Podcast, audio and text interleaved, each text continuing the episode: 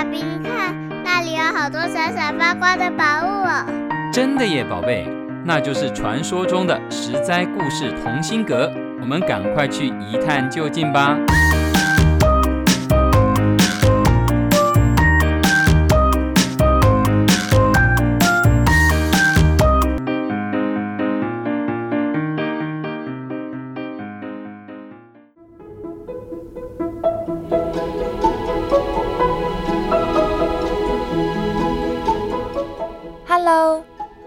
亲爱的小朋友们，你今天过得好吗？欢迎收听《心有灵犀一点通》系列，我是实在故事同心阁里把幸福阳光洒在你身上的桑尼姐姐。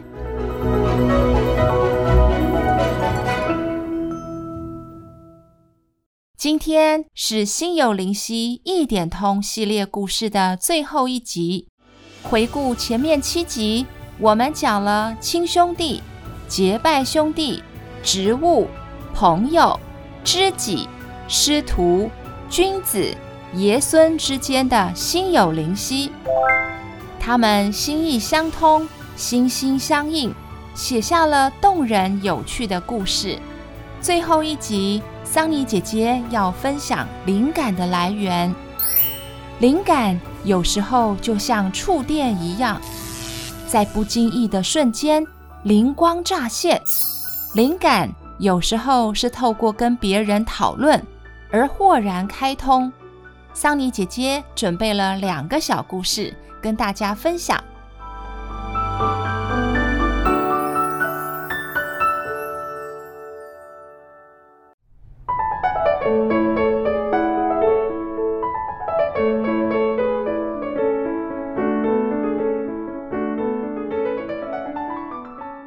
有一位才华洋溢的奥地利音乐家，叫做舒伯特。他们家虽然家境贫困，但是一家都热爱音乐，会弹奏钢琴和拉小提琴。他从小便跟在爸爸、哥哥旁边学习音乐。舒伯特的学习能力惊人，很快的，他弹奏乐器的实力就超过家人了。舒伯特的灵感丰沛，美丽的大自然，生活中的点点滴滴都是他取材的来源。舒伯特可以在短时间内完成很多作品，而且他的曲风活泼光明，使听的人都能感染祥和愉快的气氛。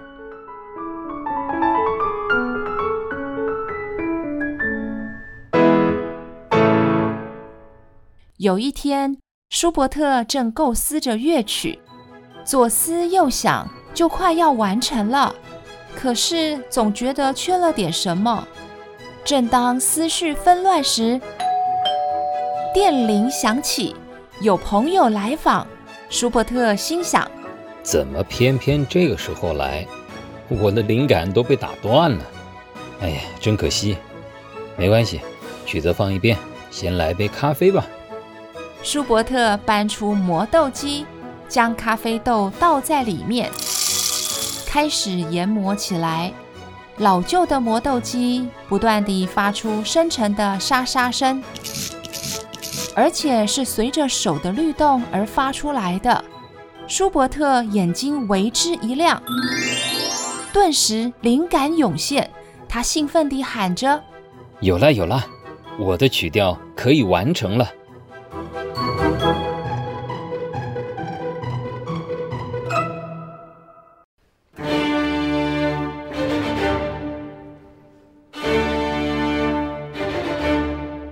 舒伯特奔回书桌旁，快速地书写，音符跳动在他的笔尖，一首曲子就完成了。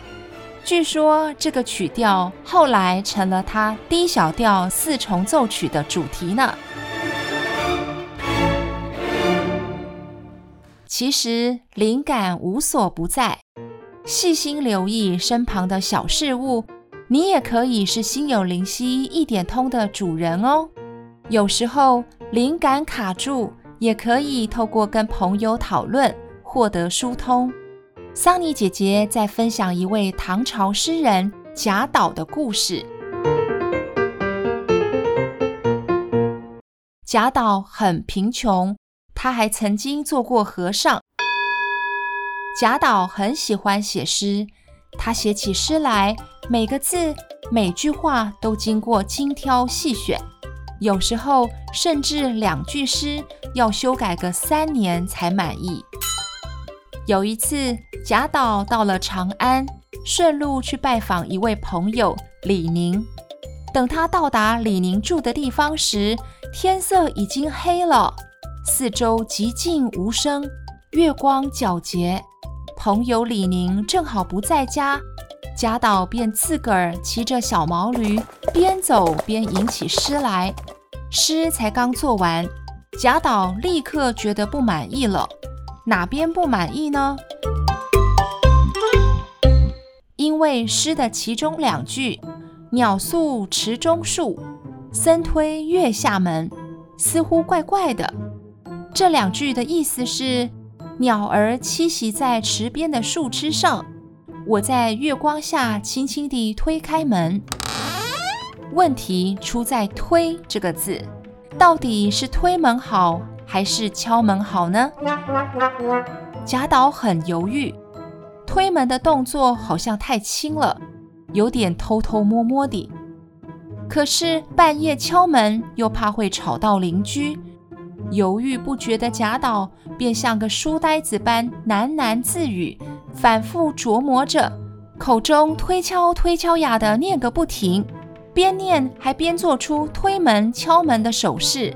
一不小心撞上了迎面而来的轿子，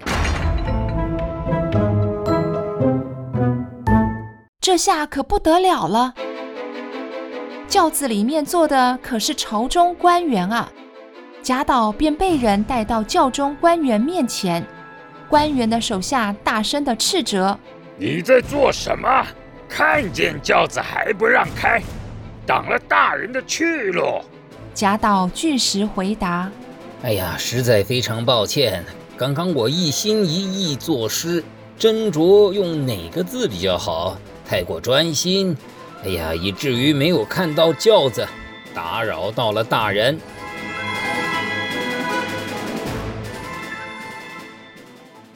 没想到轿里的官员听了，不但没有生气，还笑了起来。哈哈哈。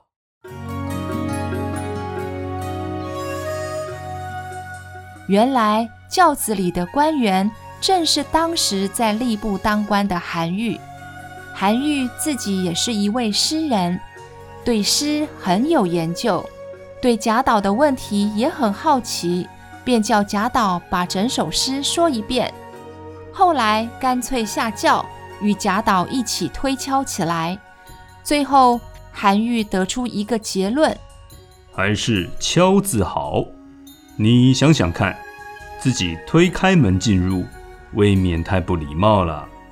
而且大半夜的，四处安安静静，这时候出现敲门的声音，划破寂静，反而更能凸显出周边的幽静。再说了，外面敲门，里面若有人应门，彼此就产生互动。让整首诗更生动活泼啊！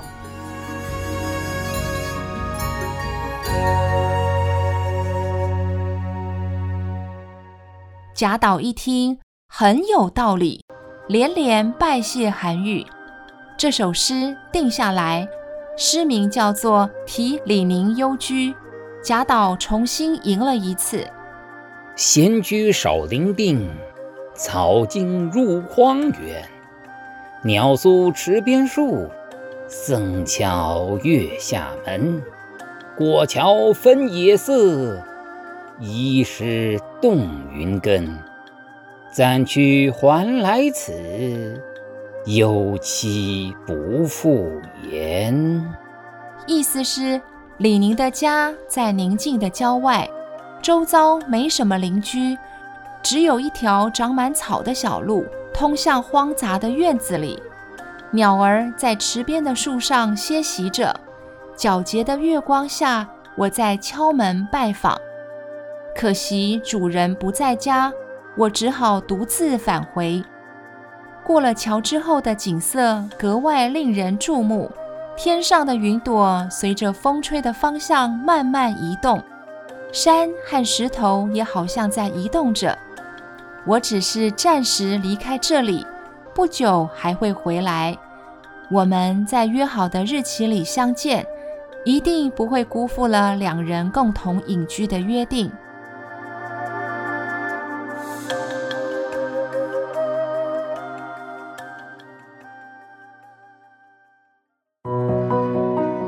这首诗清幽闲逸，语言直朴。僧敲月光下这一句更是画龙点睛。贾岛对韩愈再三拜谢，韩愈骑上马与贾岛一路讨论作诗的方法，谈到舍不得离开，于是两人一起游玩了好几天，变成了非常要好的朋友。很多事情也是这样，越推敲越有趣。两人或多人一起推敲，还能碰撞出不同的火花哦。心有灵犀一点通系列就分享到这里，下周将会有全新系列故事登场，小朋友记得持续锁定十灾故事同心阁，下周再会喽。